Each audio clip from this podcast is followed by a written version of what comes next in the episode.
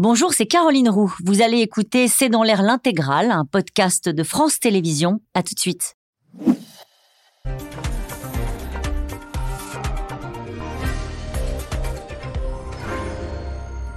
Bonsoir à toutes et à tous. Nous attendons vos questions, SMS, Internet et réseaux sociaux pour alimenter notre discussion. Ils osent défier le régime à Pékin, Shanghai, Canton, Wuhan. La colère prend de l'ampleur dans un mouvement de contestation inédit en Chine depuis 30 ans et les événements de la place Tiananmen. Des centaines de manifestants qui dénonce d'abord la rigueur du confinement imposé par la stratégie zéro Covid, mais qui vise aussi pour la première fois le Parti communiste chinois et même le puissant Xi Jinping. Pas de test Covid, on a faim, lance les plus audacieux qui brandissent des pages blanches, symbole de la censure. Les Chinois révoltés par les victimes d'incendies prises au piège des mesures de confinement ou encore des Chinois indignés par les images de supporters sans masque lors du mondial euh, au Qatar. Alors jusqu'où peut aller cette contestation? Comment réagit le régime? Chine, la révolte qui inquiète Xi Jinping, c'est le titre de cette émission. Avec nous, pour en parler ce soir, Valérie Niquet, vous êtes responsable du pôle Asie à la Fondation pour la recherche stratégique. Je cite ce soir votre livre,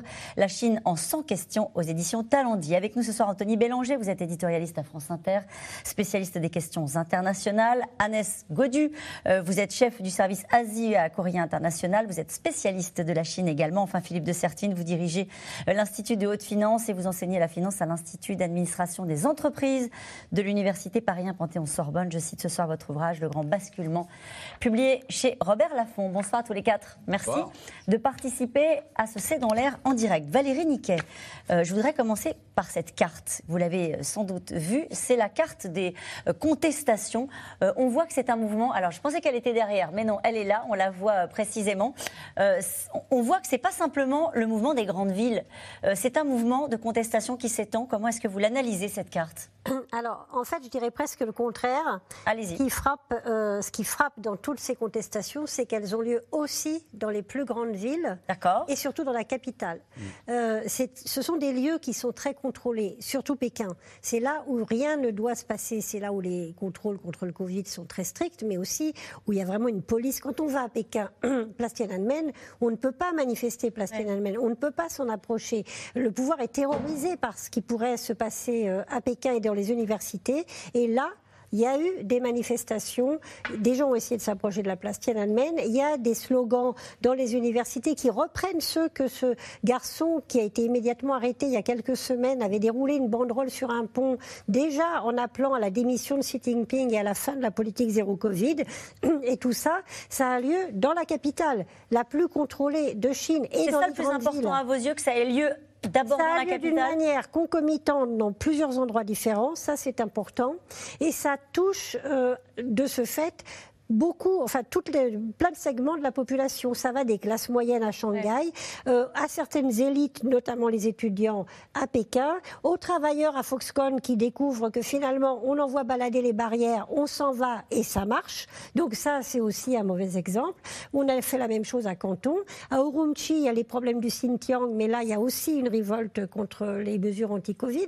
Donc ça touche à la fois géographiquement, mais aussi sociologiquement beaucoup de gens qui en général ne s'intéressent pas tellement les uns aux autres. Les classes moyennes pardon, de Shanghai se moquent un peu de ce qui se passe au Xinjiang. Et là, tout le monde manifeste. Mhm. Anthony Bélanger un mouvement qui prend de l'ampleur incontestablement. Oui, bien sûr, et qui est même impressionnant avec des, slogans politiques qui rappellent ceux de Tiananmen tout de même, hein, parce qu'on s'en prend directement au leader, on s'en prend à Xi Jinping en demandant sa démission et au Parti communiste chinois, ce qui est un peu le, cœur nucléaire de la, du, du, système. C'est pas rien, pardon, hein, juste, on se remet euh, juste dans l'idée que ça se passe euh, en Chine et que de demander la, décision de, la démission de Xi Jinping, euh, bah, c'est risquer sa vie. J'allais presque dire qu'en ce moment c'est un peu un strike, c'est-à-dire que, comme on dit au bowling, c'est-à-dire que vous avez à la fois des manifestations en, en Iran, vous avez des manifestations en Chine, vous avez des manifestations en Russie, dans les trois pays dans lesquels on parle en ce moment, vous avez une, contestation qui montre bien que ces régimes sont fragiles. De toute façon, ils sont fragiles.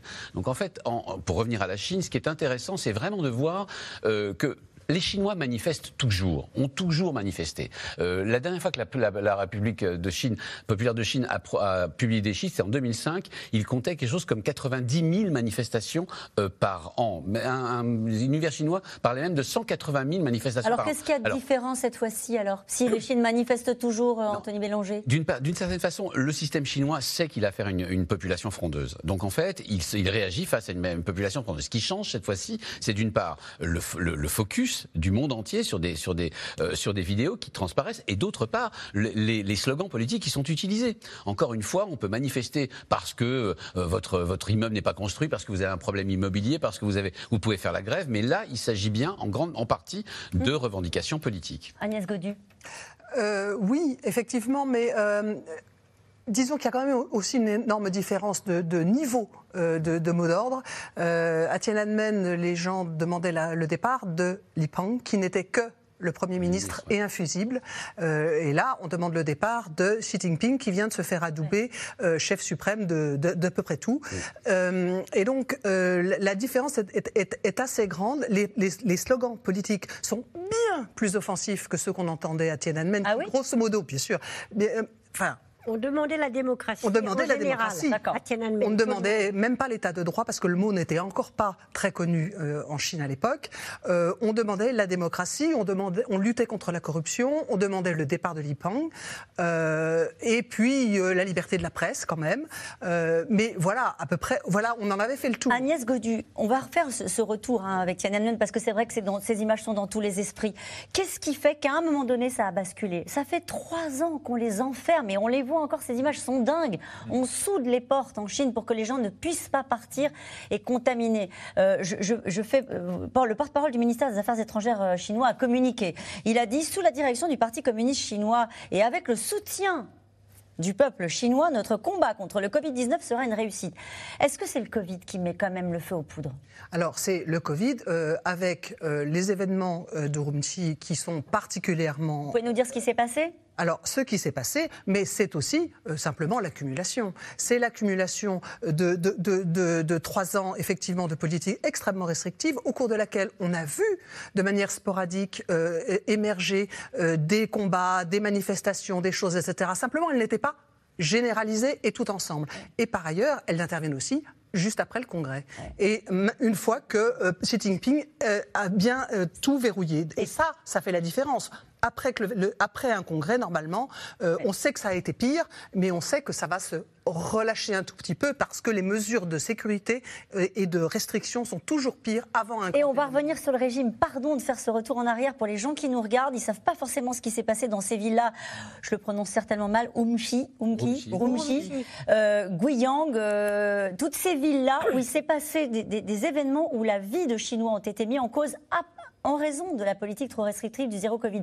Est-ce qu'on peut revenir sur ces incidents pour que les gens qui nous regardent comprennent l'aberration de la situation? Bah, À Urumqi, qui est la, prononciation euh, chinoise d'un mot qui théoriquement est ouïghour, donc euh, euh, voilà, c'est, on est dans une zone en plus où il y a le problème des Ouïghours très important, c'est le Xinjiang. Hein.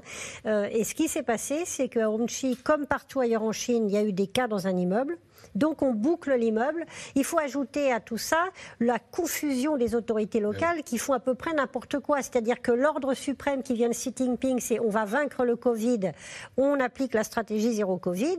Et au niveau local, on peut avoir des gens qui vont beaucoup plus loin que les ordres, qui mettent des barrières, qui n'approvisionnent plus.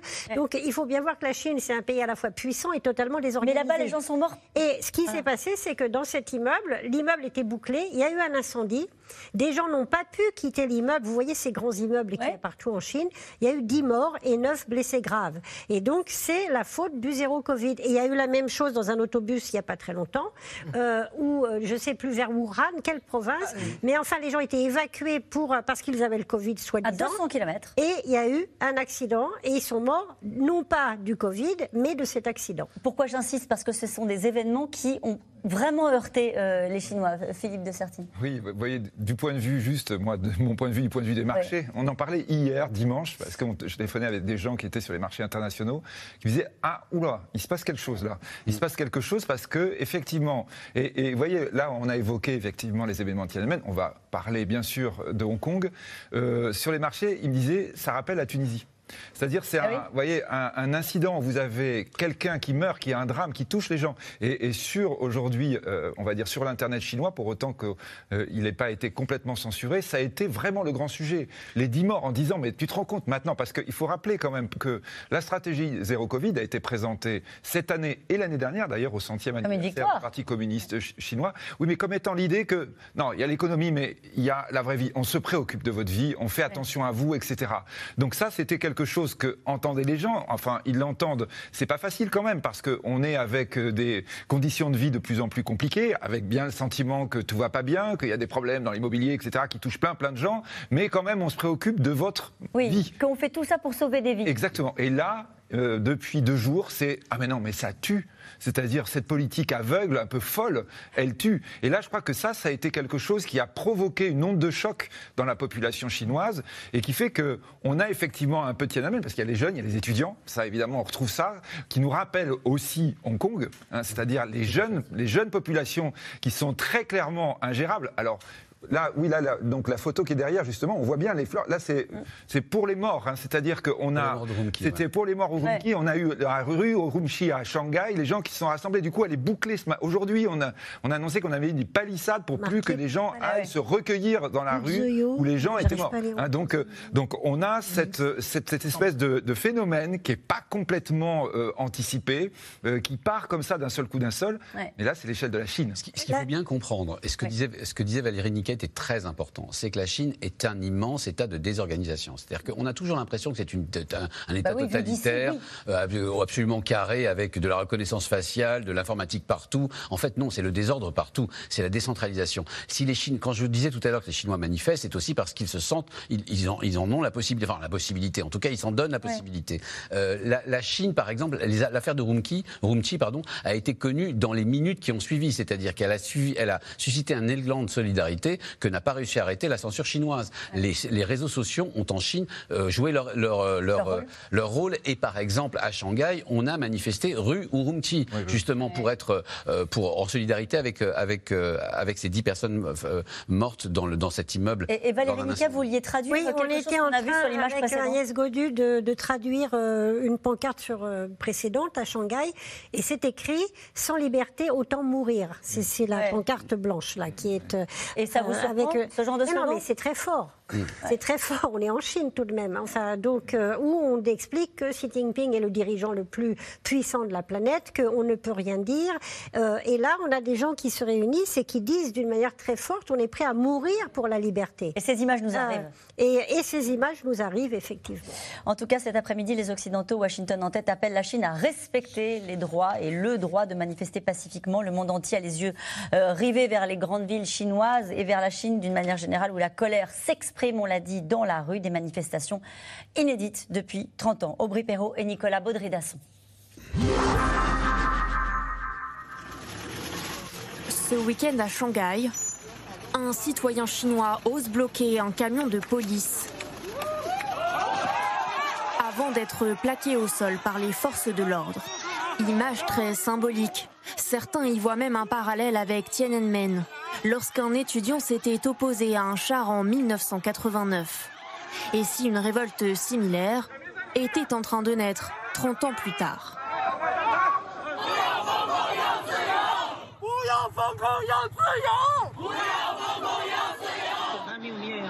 Jeudi dernier, un incendie au nord-ouest de la Chine a fait 10 victimes dans cet immeuble.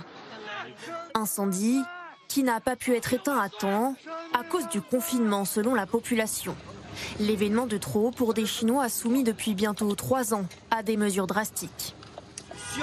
Il suffirait d'identifier des cas contacts, des personnes qui pourraient être infectées, c'est suffisant. Nous n'avons pas besoin de cet énorme dépistage de tout le monde. Ça ne sert à rien. Votre famille et vos enfants ne sont-ils pas des citoyens aussi? Pourquoi pointez-vous vos armes sur nous? Scène rare d'une contestation qui s'étend dans plusieurs villes du pays. Pékin, Shanghai ou encore Wuhan, épicentre du Covid-19. Et pourtant, pas un mot, pas une image au journal télévisé. Dans la rue, la police exige des habitants qu'ils suppriment les vidéos de leur téléphone pour éviter d'alimenter les réseaux sociaux accusés de monter de toutes pièces la protestation. Il y a sur les réseaux sociaux des forces aux motivations cachées. Qui établissent un lien entre cet incendie et la réponse locale au Covid-19. Un pouvoir qui tente également de contrôler les images qui arrivent d'ailleurs de la Coupe du Monde au Qatar. Sur Twitter, Ce montage compare les images diffusées dans le monde en haut de celles diffusées en Chine en bas. Exit donc les plans de spectateurs sans masque. À Shanghai, où certaines images arrivent malgré tout, la population se rebelle contre le pouvoir.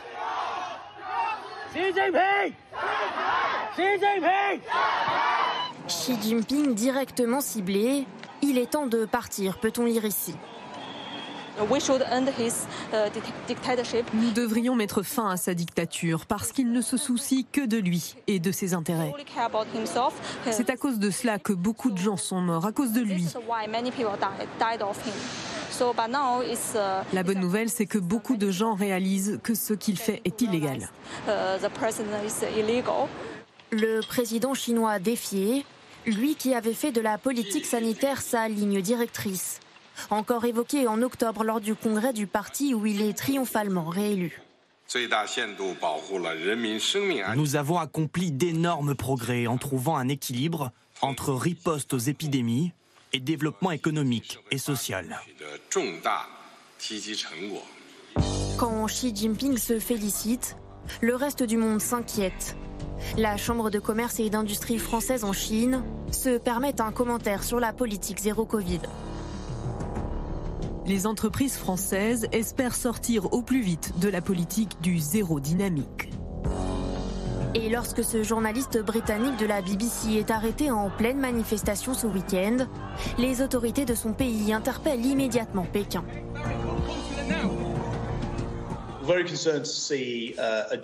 Nous gardons un œil très attentif sur ce qu'il se passe là-bas. S'en prendre aux journalistes est totalement inacceptable. Et ils devraient pouvoir couvrir les événements en étant libres. Cet après-midi, l'Organisation des Nations Unies a elle-même appelé la Chine à respecter le droit de manifester. Alors, nous allons reprendre tous les éléments de ce reportage. Il y avait beaucoup de choses. D'abord, une question de Patrick dans le Doubs. Xi Jinping pourrait-il mettre sa fierté de côté et accepter le vaccin occidental? Bah, le, le problème, c'est que même si c'était le cas, ça correspond pas vraiment à ce qu'on connaît de lui. La preuve, ses affirmations, on va vaincre le Covid, la répétition des slogans, toujours les mêmes. Euh, il faut un certain temps.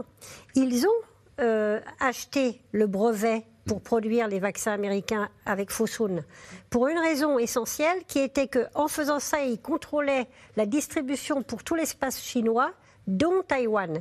L'unique objectif, c'était d'obliger Taïwan à aller demander à Pékin de pouvoir importer des vaccins Pfizer. Et ils ont interdit à Fosun de produire les vaccins américains ARN messagers.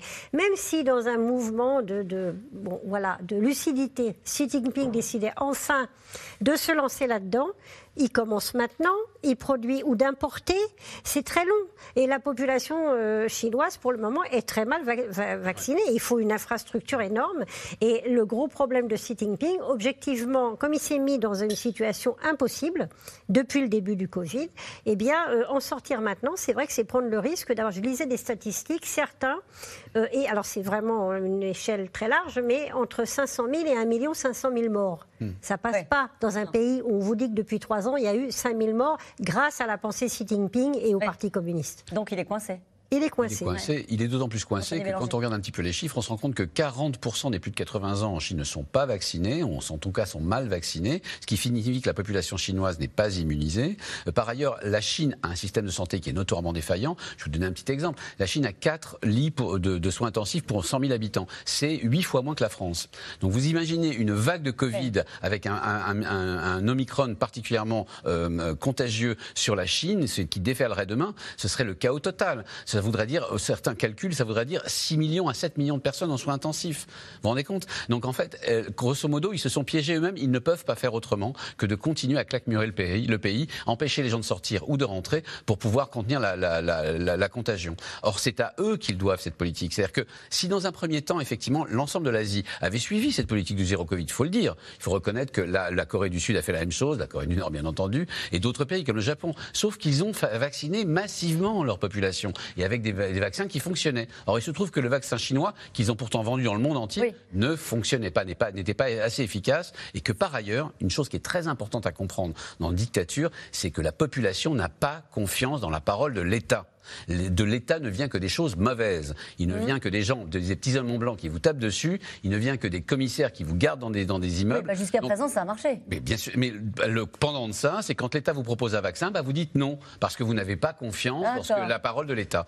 D'où le, faible taux de vaccination. D'où en partie le faible taux de euh, vaccination. Euh, juste, je voudrais qu'on revienne, mais ça fait suite à ce que vous nous expliquez sur la confiance, puisqu'ils ont regardé le mondial de football au Qatar et là, ils ont vu que les gens n'étaient pas vaccinés. Donc du coup, maintenant, il y a une n'étaient pas, vaccinés, n'étaient pas masqués, pardon, et que euh, vaccinés mais pas masqués, et que du coup, évidemment, il y a eu une, forme de colère qui s'est exprimée avec ces images. C'est intéressant, ce qu'on a vu dans le reportage, où il y a une espèce de, façon de filmer derrière où on ne voit plus les spectateurs euh, qui sont présents au match. Oui, et la, couverture du, journal de la jeunesse de ce matin est, parlante. C'est une belle couverture qui ne parle absolument pas des manifestations, mais on a des joueurs de foot et on ne voit pas. Et bien sûr, les, les, supporters, les supporters sont, sont bien sûr floutés. Mais ça a vraiment par la distance, hein, mais ça a vraiment euh, suscité de la colère? Ah bah oui. Ça a suscité de la colère, ça, évidemment. C'est quand même l'affirmation totale de, la nécessité d'être masqué et claquemuré. Euh, cela dit, euh, la question de la confiance, elle, est parfois un tout petit peu plus complexe. Euh, il y a aussi la, question, en fait, euh, la politique zéro Covid, euh, beaucoup de Chinois y ont adhéré dans un premier temps. Et ils y ont cru. Ils y ont tellement cru qu'ils ne se sont pas vaccinés. C'est plutôt ça au mmh. départ. C'est à force d'avoir dit qu'on avait vaincu grâce à, la, grâce à la politique zéro Covid, alors ils ne se sont pas vaccinés. Et par ailleurs, oui, il y a un doute sur la qualité des vaccins chinois, mais voilà. Ce qui est difficile à apprécier, c'est que quand on parle de la Chine, on parle de la censure, bien sûr, et puis là on nous dit, bah, ils se sont passés les vidéos de, supporters du Qatar. Euh, euh, il y a une contestation qui, au fond, se fait entendre et des images comme celle qu'on vient de voir qui arrivent.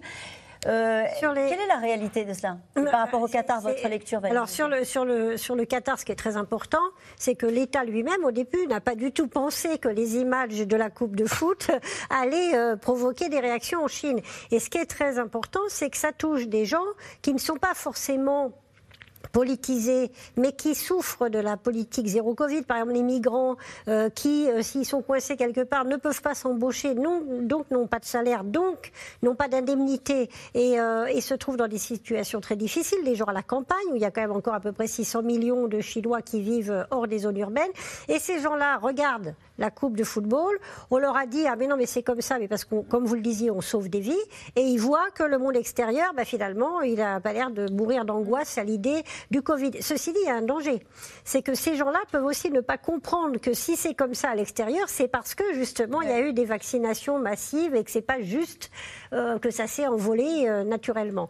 Mais, euh, mais c'est vrai que c'est un, contre-exemple par rapport à ce qui se passe. Et ça fait partie des étincelles qui font partir la contestation. Je cite là Mao, oui, fondateur de la République populaire de Chine, qui en 1930 disait une étincelle peut mettre le feu à la plaine. Est-ce que c'est l'étincelle, ce, ce terrible fait divers que vous nous avez raconté au début de l'émission, ou est-ce que ces images du Qatar, en tout cas, on sent bien qu'il y a quelque chose, il y a un climat qui est, particulièrement tendu et qui peut même déboucher sur une contestation du régime. C'est vraiment, on est lundi, c'était hier, quoi. Hein. C'est-à-dire que là, bien sûr, quand on parle de la Chine, à chaque fois, c'est quelque chose qu'on ne peut pas imaginer, nous, 1 milliard 400 millions de gens, quoi, dans un même pays. Quand vous voyez la liste des villes, je suis sûr qu'il y a plein de Français qui connaissent pas plein de villes, bah, bah, alors que ce sont des villes de plusieurs millions d'habitants. On ne se rend pas compte à quel point, effectivement, gérer un pays d'un milliard 400 millions d'habitants, une immensité pareille, c'est quelque chose d'incroyablement compliqué et qu'effectivement, l'étincelle d'un seul coup d'un seul, elle, ben, elle peut mettre le feu. Il faut bien dire aussi hein, que quand on a évoqué le 20e congrès tout à l'heure, qui a été un moment clé hein, de l'année où euh, effectivement Xi Jinping est reconduit, le numéro 2 euh, aujourd'hui du Parti communiste, c'est Li Qiang qui, remplace, qui va remplacer Li Keqiang, l'ancien Premier ministre, qui est d'ailleurs aussi des Ligues de la jeunesse. Li Qiang, c'est celui qui a qui est considéré comme ayant archi mal géré le Covid à Shanghai. C'est-à-dire, pour la population chinoise, c'est très clair. Enfin, on disait vraiment, celui-là, il va être écarté tellement C'est lui le numéro 2. Mhm. C'est-à-dire que là, quand vous êtes aussi avec, on va dire, la façon dont, euh, je dirais, euh, Xi Jinping et son clan, hein, parce qu'il n'est pas tout seul, hein, et donc euh, on, réfléchit, on dit, bah, comment on va imposer notre vision au moment du 20e congrès? Il y avait notamment mettre en avant quelqu'un qui, je dirais, envers et contre tout était poussé, alors que Covid avait été son échec principal.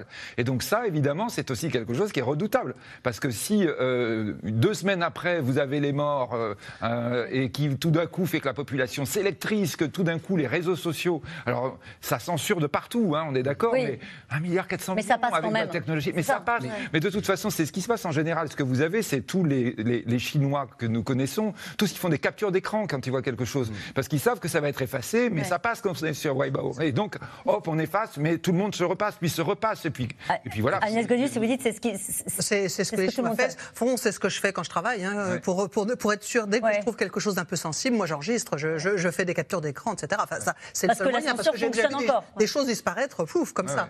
Euh, par ailleurs, il, me semble quand même aussi d'insister sur le fait que euh, c'est le résultat euh, d'un grand nombre de, petits, de, petits mauvais pas. Et finalement, au bout du compte, les Chinois se disent mais on se, fiche de nous. on se fiche complètement de nous. Et surtout, effectivement, alors on peut se dire il y a telle goutte, il y a telle goutte, il y a telle goutte. Quelle était la dernière pour faire des boîtes de vase On ne sait pas trop, mais ça en fait beaucoup. En tout cas, ça en fait beaucoup. Vous dites on se fiche de nous. Est-ce qu'ils vont jusqu'à dire Xi Jinping se fiche de nous? Bah Oui. Bah, je crois que plus lui que, que d'autres encore. Hein. C'est vrai? C'est-à-dire que je pense que Xi Jinping, euh, par son action, mais déjà depuis qu'il est au pouvoir en 2012, concentre beaucoup d'inimitié, c'est le moins qu'on puisse dire, dans la population, également au sein du Parti communiste. Il y a beaucoup de factions qui l'ont vu prendre tout le pouvoir, mais qui n'attendent qu'une chose, c'est qu'il fasse la bêtise qui provoquera sa chute. Il est contesté en interne euh, Ah bah bien sûr. Il y a des factions qui sont... Regardez la manière dont s'est passée l'éviction de Hu Jintao, même si c'est parce qu'il était malade. Et j'ai entendu dire par des amis chinois que beaucoup de Chinois avaient été très choqués. Ils ont vu des images qui étaient euh, normalement pas diffusées, mais ils ont été très choqués. Et je rappelle juste un élément qui existe en Chine, c'est qu'on a vu là ces manifestations d'étudiants à Pékin. Et c'est arrivé plusieurs fois dans l'histoire de la Chine, depuis la fin de la révolution culturelle, que des factions qui souhaitent aboutir à des réformes ou à des changements au sein du parti, à la direction du parti, encouragent doucement, en sous-main, des manifestations, des expressions de mécontentement, surtout d'ailleurs dans les universités. Donc je ne dis pas du tout que c'est ce qui se passe là, mais pour accompagner, c'est ce qu'a fait Deng Xiaoping quand il est arrivé au pouvoir, par exemple, avec le printemps de Pékin, mhm. qu'il a encouragé, qu'il a ensuite réprimé. Euh, Vous iriez jusqu'à dire qu'il y a une opposition? Ah bah bien, sûr, au sein du parti, il y en a C'était pas l'image qu'on avait, pardon, on les a vues les cérémonies hein, du dernier congrès où il était en majesté. je me suis toujours opposée à l'idée que l'image de la puissance était une puissance réelle. Je pense que derrière cette image de puissance, il y a beaucoup de fragilité, y compris pour Sitting. D'accord. On disait un peu au départ, le régime est de toute façon fragile, il l'est par nature et par conviction pratiquement. Vous le dites, pardon, je, m'arrête un instant, je, me mets à la place des gens qui vous regardent. Vous dites, le régime est bien évidemment fragile, c'est pas du tout le sentiment qu'on peut avoir euh, avec un régime qui est autoritaire et encore une fois un leader qui peut être réélu à vie et qui vient d'être intronisé euh, euh, au, dernier congrès du Parti communiste. La première règle quand on pense la Chine et quand on, quand on essaie de te comprendre la Chine, c'est ne jamais croire les bureaucrates chinois. C'est-à-dire ne jamais croire leurs chiffres, leur, surtout leur chiffre de croissance, leur chiffre d'inflation, leur chiffre de chômage. Je, je, suis amélioré quand même. J'étais à bonne école, puisqu'en fait, on, à Courrier International, on avait l'habitude de le dire, d'une part, et d'autre part, ne, savoir que ces régimes sont, sont, effectivement fragiles. Je vais vous donner un petit exemple. Euh, en ce moment, les fameux étudiants de, de Shanghai ou d'autres crient des slogans. Parmi ces slogans, vous avez, ils citent par exemple le père de Xi Jinping. Il, disait, je reprends pour dire, le, peuple doit être autorisé à s'exprimer. Ah ou alors, il cite Mao Laissez le peuple s'exprimer, le ciel ne s'effondrera pas. Ou alors, il chante l'international. Souvenez-vous les premières phrases de l'international. Debout les damnés de la terre, debout les forçats de la faim. Ou alors, il chante l'hymne national chinois, qui commence par cette phrase euh, Debout les gens qui ne veulent plus être esclaves. Ils sont capables à la fois d'humour, d'opposition, ils savent ce qu'ils font. Et quand on se dit, tiens, c'est bizarre, après tout, les voilà qui chantent des hymnes révolutionnaires, bah non, ils se souviennent des paroles. Et ils le font en bonne intelligence, en sachant parfaitement. Vous nous dites, c'est un peuple frondeur C'est un peuple frondeur, c'est un peuple et c'est un, régime désorganisé.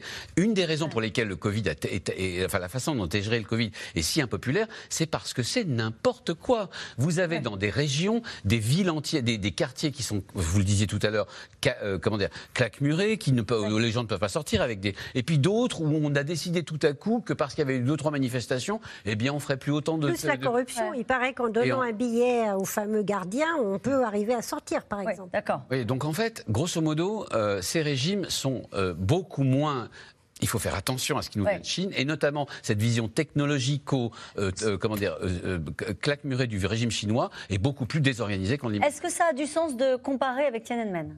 Oui, ça en a. Là, en particulier, par exemple, sur la reprise de l'international ou, ou, de l'hymne national. Place Tiananmen, on les entendait. D'accord. Et bien sûr, c'est de l'impertinence. Et oui c'est je retourne contre vous euh, un chant qui a un sens et euh, avez-vous avez été à, la hauteur de ces chants Donc c'est extrêmement oui c'est vraiment très impertinent. Euh, bien, mais ça n'allait pas plus loin et surtout ça s'arrêtait là. À ah, Tiananmen, ah on avait on n'avait pas de contestation directe frontale du pouvoir du Parti communiste chinois. On le critiquait, on le critiquait dans sa méthode, on, exigeait que, les, gens qui soient au pouvoir soient des technocrates euh, aptes à, régir de manière rationnelle, euh, intelligente. Euh, on demandait plus de démocratie parce que c'est cela qui devrait permettre justement aux gens qui savent d'agir. Bon, maintenant, aujourd'hui, ce qu'on voit et ce qu'on entend dépasse ce niveau-là. Et c'est pour ça que c'est beaucoup plus grave. C'est qu'on passe à autre chose. Agnès Godu, vous connaissez parfaitement euh, ce sujet-là. Qu'est-ce que vous surveillez et l'une et l'autre en particulier comme élément euh, de contestation? Euh, Est-ce qu'il faut surveiller Pékin? Est-ce qu'il faut surveiller Shanghai? Est-ce qu'il y a des villes qui sont vraiment une inquiétude particulière pour le régime? Alors Shanghai et Pékin, évidemment. Pékin, euh, Valérie l'a dit tout à l'heure, Shanghai, euh, foyer de révolution, euh, grand, essentiel pour l'économie en plus. Oui, c'est surtout ça, c'est le cœur de Et avec une population qui a toujours été extrêmement contestatrice en fait. Donc voilà, Shanghai, c'est très important. mais il y a quand même aussi, on a vu encore Wuhan ces derniers temps. Et puis sur la carte de tout à l'heure, on voyait quasiment toutes les capitales de l'Est de la Chine. C'est pas des petites villes minuscules. C'est hein, 20 millions de personnes à chaque fois. Hein. Je, crois que par rapport à ce qu'on vous disiez, est-ce qu'on peut comparer avec, euh, avec Tiananmen alors évidemment, il y a quand même une différence forte, c'est que c'était Deng Xiaoping, on n'en a pas parlé, mais Deng Xiaoping, là, il tenait la Chine d'une main de fer. Je pense que par rapport à ce qu'on disait sur Xi Jinping, notamment... Il ne tient pas la Chine d'une main de fer? Notamment dans les foyers de contestation, jusque vraiment au moment du 20e congrès, pendant le 20e congrès, vous avez notamment des officiers, des hauts officiers de l'armée. Ça, c'est extrêmement important. Dans la marine, euh, chez, Deng, ça, ça n'arrivait jamais. C'était lui qui tenait l'armée de A jusqu'à Z. On va dire, on est là avec des éléments, alors je pense au sommet de l'État, mais d'autre part, effectivement, là où la comparaison aussi vaut, et peut-être encore plus aujourd'hui, à la lumière d'ailleurs de ce qui s'est passé à Hong Kong, c'est que quand vous voyez ces photos et ces films, il faut bien vous souvenir quand même qu'en Chine, vous avez des processus de reconnaissance faciale, etc. C'est-à-dire que tous ces jeunes que vous voyez, mm. les photos qui circulent dans le monde, ils, prennent des risques à titre personnel. Ce qu'on disait tout à l'heure, la personne qui va mettre la pancarte, elle sait qu'elle part en prison, et c'est la prison chinoise. Euh, là, euh, en ayant fait ça, une provocation pareille, il sait qu'il va vraiment s'exposer à de très très graves ennuis. Là, on a très clairement une jeunesse et c'est évidemment plutôt la jeunesse en général, une jeunesse qui dit bah, j'y vais. Et ça, c'est quand même quelque chose, toujours évidemment. Alors, il faut être très clair, hein, ce n'est pas la totalité de la population. Ce sont des, on, dit, hein, c'est des petits. Vous voyez, quand vous voyez cette manifestation, évidemment, c'est impressionnant, il y a du monde, mais c'est très très peu à l'échelle de la Chine. Mais vous avez la population qui relaie. La population qui relaie sur les réseaux, la population qui n'est pas contente, la population qui est confinée, qui souffre. Et au fond, elle regarde les jeunes en disant, bon, voilà. Mais ça nous rappelle des images, hein, euh, parce que eux aussi avaient cru qu'ils allaient faire plier le régime. À Hong Kong, début 2019, des milliers de jeunes ont tenu tête à Pékin pour défendre leur liberté, leur singularité. Mais après une répression brutale, l'ancien territoire britannique se retrouve placé sous cloche, avec à sa tête un homme du régime chargé de la reprise en main. Théo Manval et Ilana Zincote.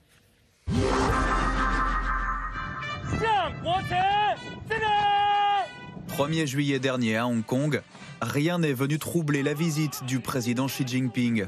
La région est parfaitement bouclée pour l'anniversaire de son retour dans le giron chinois. Occasion de rappeler qu'ici c'est bien Pékin qui fait la loi. Il est essentiel de maintenir fermement le pouvoir d'administrer la région spéciale de Hong Kong entre les mains des patriotes pour préserver la sécurité à long terme de Hong Kong. Ce principe ne doit à aucun moment être ébranlé. Xi Jinping, qui profite du voyage pour placer à la tête du pouvoir local John Lee, ancien chef de la police qui a réprimé les manifestations de 2019 et 2020. Un dirigeant droit dans ses bottes qui vante les mérites de cette reprise en main. Avec la promulgation et la mise en œuvre de la loi sur la sécurité nationale,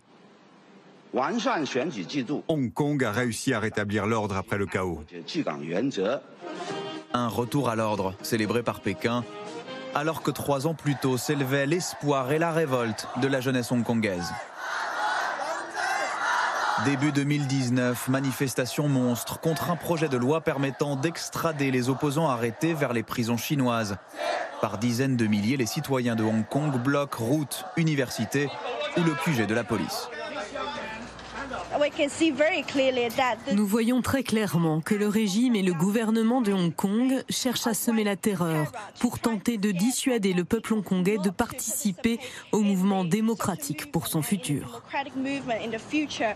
La seule chose que nous voulons, c'est que les gouvernements de Pékin et Hong Kong retirent le projet de loi, stoppent les violences policières et répondent à notre demande d'élections libres. Une détermination qui semble un temps faire vaciller le pouvoir local. La chef de l'exécutif, Carrie Lam, annonce même l'abandon du texte. Je voudrais le répéter ici, il n'y a aucun projet en ce sens. Le projet de loi est mort. Mais le régime finit par reprendre la main. D'abord par une répression violente. Des tirs à balles réelles contre les manifestants qui font un premier mort parmi les étudiants. Un an après le début du mouvement, Pékin promulgue surtout la loi sur la sécurité nationale à Hong Kong, qui punit jusqu'à la prison à vie les crimes de subversion, séparatisme ou terrorisme. Pour les dirigeants du Parti communiste chinois, la rébellion a trop duré. L'Assemblée nationale populaire formulera les lois pertinentes pour sauvegarder la sécurité de la région administrative spéciale de Hong Kong. Pour sauvegarder la souveraineté nationale, la sécurité et les intérêts en matière de développement. Un texte voté alors que les confinements liés au Covid ont finalement eu raison des manifestations et la peur des sanctions pousse à l'exil bon nombre de familles, comme ce couple et sa fille, en partance pour le Royaume-Uni. Maintenant qu'il y a cette nouvelle loi, on fait très attention à ce qu'on dit, à ce qu'on écrit sur Facebook. Nous n'osons plus nous exprimer. Ce que je souhaite le plus pour ma fille, c'est qu'elle puisse être elle-même et penser librement. Nous ne sommes que quelques grains de poussière qui s'envoleront vers le Royaume-Uni. Quel impact cela pourra-t-il avoir sur Hong Kong? Des grains de poussière dans le système que Pékin veut éliminer un par un. Le journal pro-démocratie Apple Daily a ainsi été fermé l'an passé. La semaine dernière, ses dirigeants ont plaidé coupables de collusion. Ils risquent la prison à vie.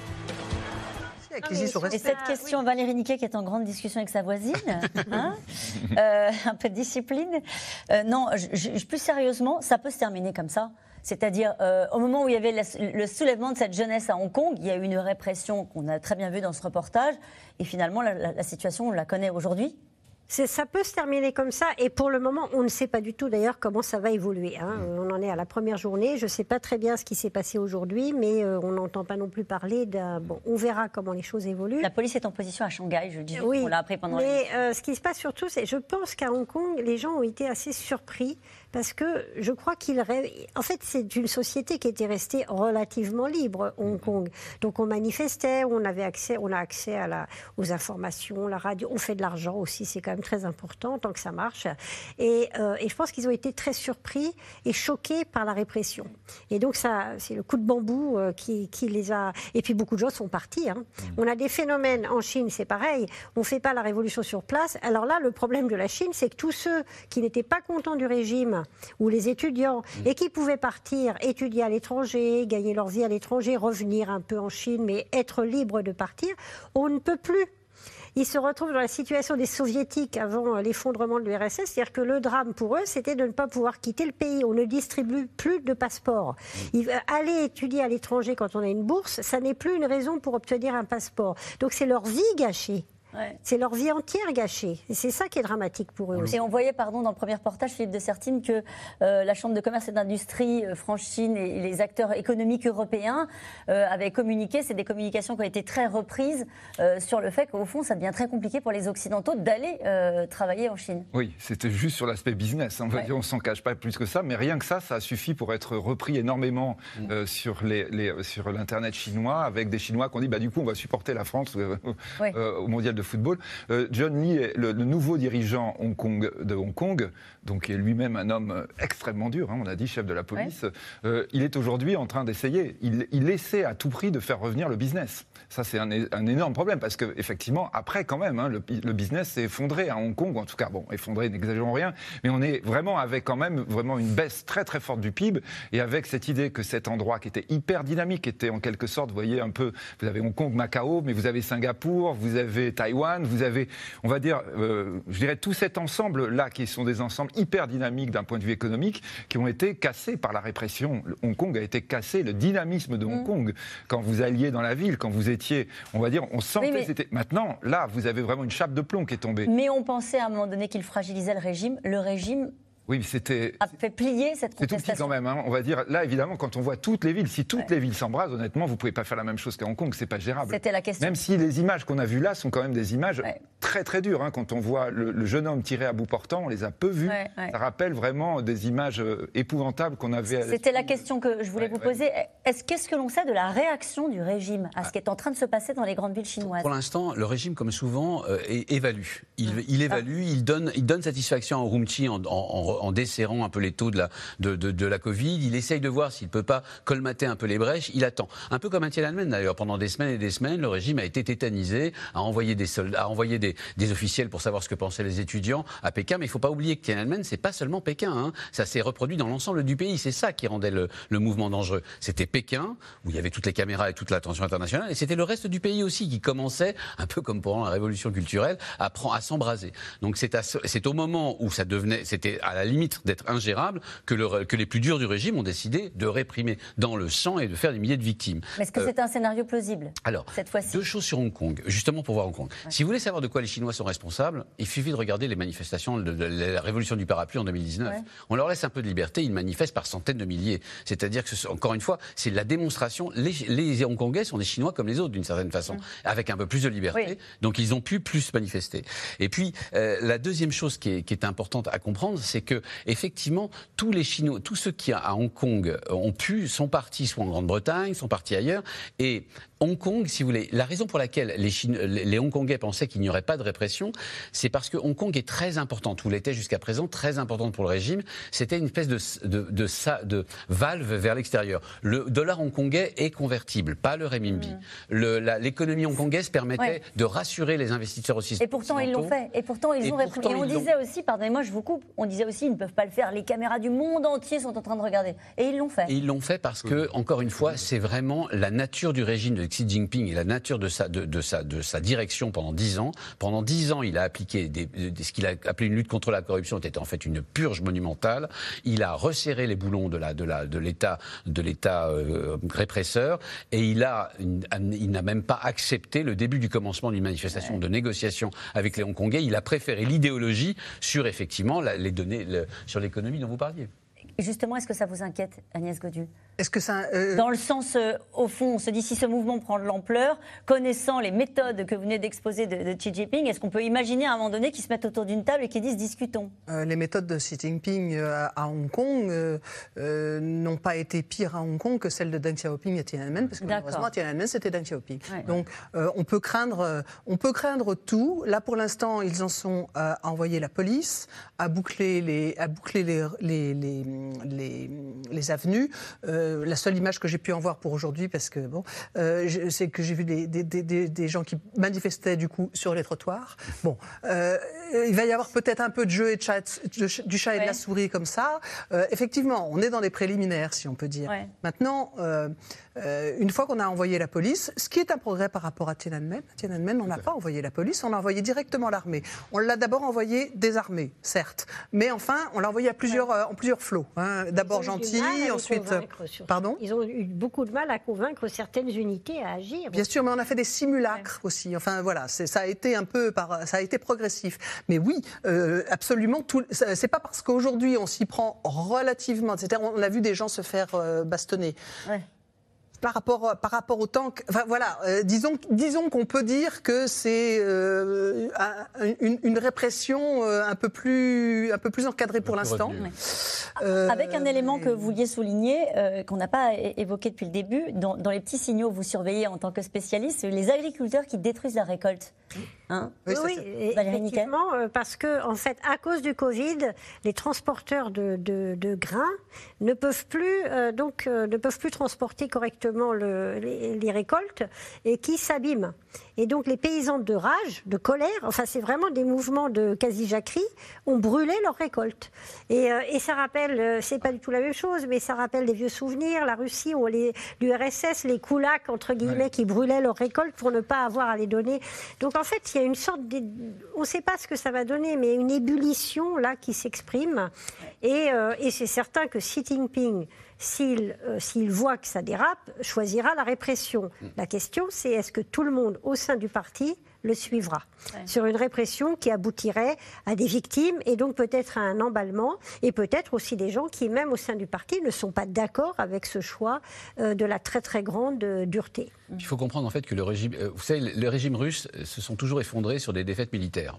Un peu, la leçon de, de l'empire et de la et de la et même du parti communiste russe qui s'est effondré sur des défaites militaires. Les régimes chinois, les, le mandat du ciel leur a été retiré sur des révoltes paysannes et des révoltes d'ouvriers ou euh, les boxeurs, d'autres révoltes paysannes. Donc en fait, évidemment, quand, quand on est un, bureaucrate chinois, qu'on connaît son histoire, et ils le connaissent très bien, et qu'il l'étudie, et qu'il voit comment, le, le, comment dire, la révolte prendre, y compris au niveau de ces travailleurs migrants, euh, on va dire, ces nouveaux damnés de la terre, ou ces nouveaux paysans, qui sont, qui sont d'ailleurs des paysans à l'origine, qui ont été, qui se sont, qui, qui ont migré vers les, vers le, qui ont migré vers ces, vers ces usines, vers ces, cet Eldorado euh, ouvrier, qui, qu'on leur promettait, eh bien, il se méfie beaucoup et il se, et il, il, il, se, il s'organise en conséquence. En tout cas, vous avez fait le parallèle euh, avec euh, la Russie parce que en Russie aussi, euh, le régime doit faire face à une colère, celle des mères de soldats. Certaines d'entre elles ont mis en ligne une pétition pour appeler au retrait des troupes d'Ukraine, preuve que le sujet est pris au sérieux. Vladimir Poutine, à deux jours de la fête des mères, a convoqué quelques-unes de ses mamans pour une opération de communication. Vous allez voir, pas franchement réussie. Marie-Laurent, Christophe Roquet. Tasse de thé, mignardise et un président russe aux petits soins tout en empathie lors de cet entretien avec 17 femmes présentées par le Kremlin comme ayant perdu un fils sur le front ukrainien. Nous comprenons que rien ne peut remplacer la perte d'un fils, d'un enfant. Surtout pour une mère qui a mis au monde cet enfant, qui l'a nourri et élevé. Je veux que vous sachiez que nous partageons cette douleur. Opération de communication bien huilée, à deux jours de la fête des mères russes. Mais alors que les soldats continuent à tomber, les internautes n'ont pas manqué de réagir. Proches du pouvoir, figurantes ou même actrices, certaines de ces femmes seraient déjà apparues dans d'autres événements organisés par le Kremlin. L'une d'entre elles, militante séparatiste pro-russe de l'Est de l'Ukraine, n'a pas perdu son fils en 2022 mais plutôt en 2019, bien avant le déclenchement de la guerre. L'envers du décor d'une propagande russe fragilisée, dénoncée à visage découvert par ses autres mères ou épouses de soldats, qui interpellent directement le président russe. Vladimir Poutine, es-tu un homme? As-tu assez de courage pour nous regarder dans les yeux ouvertement et pas dans une réunion avec des femmes qui ont été sélectionnées Des femmes qui ne sont pas dans ta poche, mais des vraies mères qui ont traversé tout le pays pour te rencontrer. On est là, à Moscou, on est prête. Olga Tsoukanova est venue spécialement à Moscou depuis la ville de Samara, à 900 km à l'est. Elle veut s'assurer que son fils de 20 ans ne sera pas envoyé illégalement au front. En général, chez nous, ce sont les hommes qui se battent et les femmes qui sont les gardiennes de la paix. Depuis des jours, nous visitons tous les services publics. Nous essayons par tous les moyens d'entamer un dialogue avec les autorités, mais c'est comme si on n'existait pas. Des mères de soldats dont la parole est sacrée en Russie, qui vont jusqu'à convoquer l'histoire pour illustrer le mépris de Vladimir Poutine. Rappelant son attitude après le dramatique naufrage du sous-marin Kursk en 2000, dans lequel 108 marins étaient morts. Vous savez comment il avait appelé leurs épouses éplorées qui réclamaient justice Des prostituées. Il avait sous-entendu que ces femmes qui avaient témoigné à la télévision russe avaient été payées pour ça. Je ne l'oublierai jamais, je ne lui pardonnerai jamais. Face à l'opacité sur l'étendue des pertes militaires, l'opinion publique russe pourrait-elle basculer? C'est en tout cas l'avertissement lancé sur ce plateau par un expert et même le présentateur vedette de la chaîne qui craint que la population ne se révolte comme en 1917. Le ton a bien changé à la télévision d'État. Ne pensons pas que la patience de la société russe est infinie. Tôt ou tard, elle s'épuisera.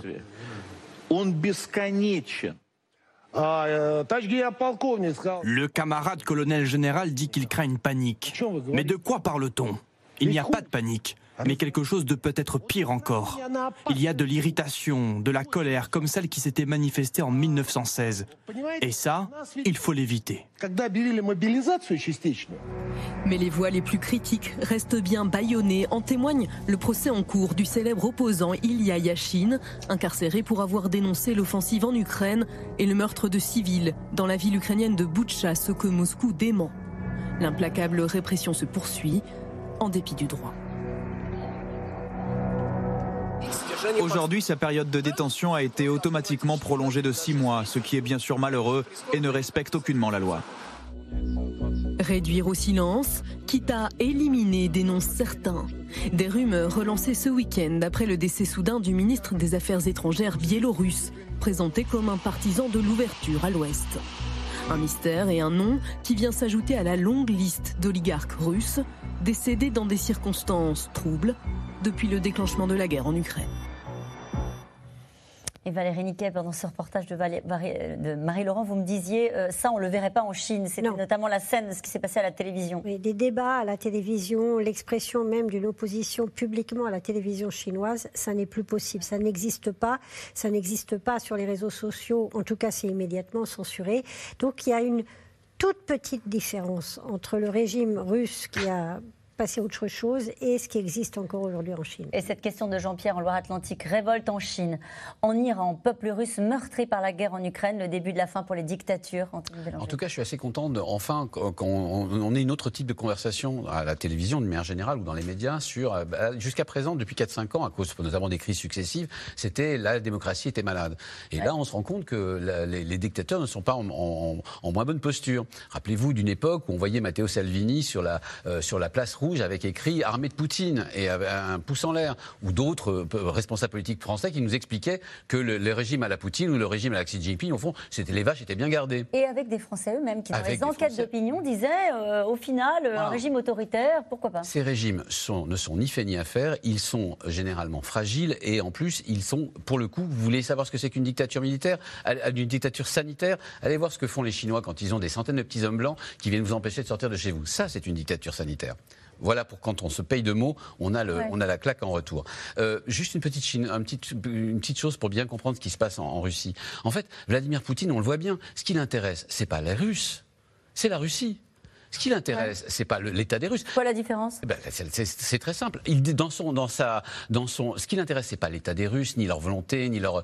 Ce qui l'intéresse, c'est la grandeur de la Russie, c'est l'empire russe, c'est l'histoire de la Russie. Il se fiche pas mal. Je vais vous donner un petit exemple. Dans l'extrait que vous avez cité, à une mère, il a répondu après tout, il y a 30 000, euh, euh, il y a 30 000 morts sur les routes russes.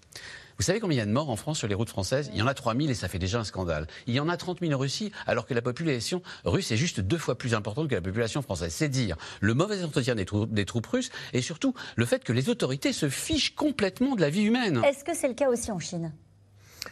Euh, le différentiel que faisait à l'instant euh, Anthony Bélanger sur il se soucie pas de la Russie, euh, pas des Russes mais de la Russie. Est-ce que c'est la même chose en Chine? En Chine, on se soucie du parti. Ah oui. Alors, encore oui et non, mais au nom des masses. Et donc, il y a quand même une, une, vraie, euh, un vrai, une vraie utilisation de l'argument des masses, d'où la possibilité aussi euh, de, de, de, faire des manifestations qui ne sont pas des manifestations, mais des, disons des, des veillées funéraires, ça, c'est pas offensif. On ne peut pas reprocher à quelqu'un de veiller, de, de, de faire une, une, veillée mortuaire. Donc, il y a quand même aussi, euh, disons, une marge euh, sur ce que c'est que euh, la vie de chacun. Euh, la, la, la, Chine, euh, qui s'oppose complètement à l'universalisme des droits de l'homme, place comme premier droit le droit à la vie. D'accord. Et ça, les Chinois le savent. Ouais. Mais encore une fois, dans le régime chinois qui n'a pas fait sa transition politique, contrairement à l'URSS qui n'existe plus, et donc il y a une petite différence. Dans le régime chinois, ce qui domine tout, comme disait Xi Jinping, ce qui domine au sud, au nord, à l'est, à l'ouest et partout, c'est le Parti communiste. Donc ce que veut hmm. Xi Jinping, c'est défendre la dictature du Parti communiste. Et ça n'est pas la Chine.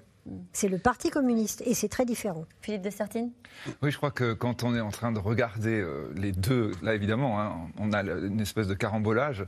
D'abord, on voit évidemment que la Chine, c'est un pays beaucoup plus puissant. les images le montrent. Hein, là, quand on voit Moscou l'hiver, là, effectivement, on voit, bah oui, vous avez dit deux fois la population française, deux fois moins de PIB. Euh, la Chine n'est pas une puissance économique et on voit bien le problème que ça va lui poser. La Russie euh, la Russie pardon, n'est pas une puissance économique et on voit bien le problème que ça va lui poser si la guerre dure euh, et quand elle est confrontée à la technologie occidentale. Quand vous êtes en Chine, on voit évidemment, alors probablement que si vous êtes dans la campagne russe et la campagne chinoise, il y a plus de similitudes.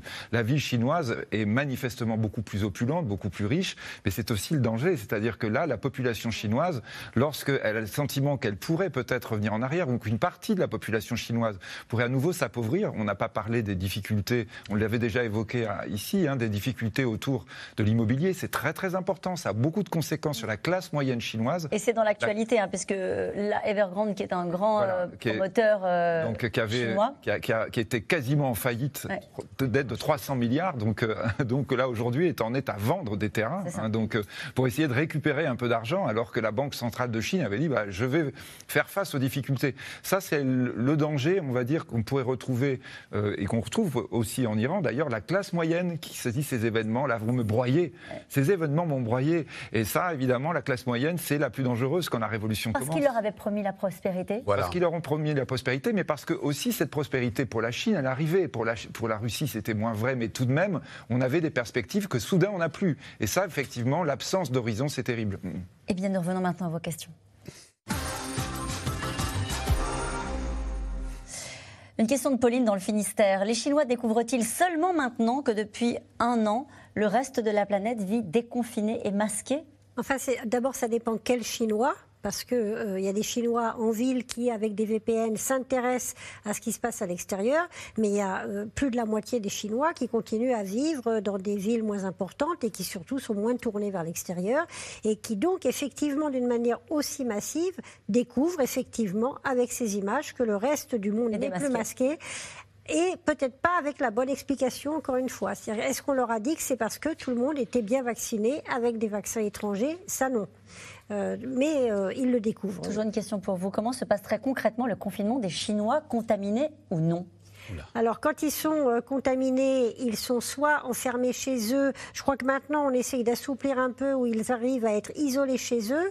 Mais pendant très longtemps, ce qu'on faisait, et je pense que c'est ce qu'on fait encore dans pas mal d'endroits, on est embarqué mmh. et on est regroupé dans des zones de euh, décontamination, enfin des zones de quarantaine immenses, sans murs, où tout le monde est entassé. Donc beaucoup de Chinois, par exemple, ont très peur d'être contaminés et encore plus euh, que leur maladie s'aggrave en étant transportés dans ces, dans ces centres de, regroupement euh, de quarantaine. Mais en général, ce qui se passe, et c'est ça qui touche le plus les gens, c'est plusieurs tests euh, tests PCR par semaine et parfois par jour, enfermé à clé dans son immeuble ou dans son quartier, on ne peut pas sortir, on ne peut pas aller faire des achats et ça peut durer des semaines. il faut aussi comprendre qu'il s'agit de contrôle social. C'est-à-dire qu'au fond, ce que fait de mieux le Parti communiste, les partis communistes de manière générale dans l'histoire, c'est bien le contrôle social. L'exemple par Cuba, vous avez, un, vous avez des, des, des, des, contrôles de quartier, euh, bon, et vous avez en Chine aussi des contrôles. des contrôles euh, le, le, pouvoir chinois,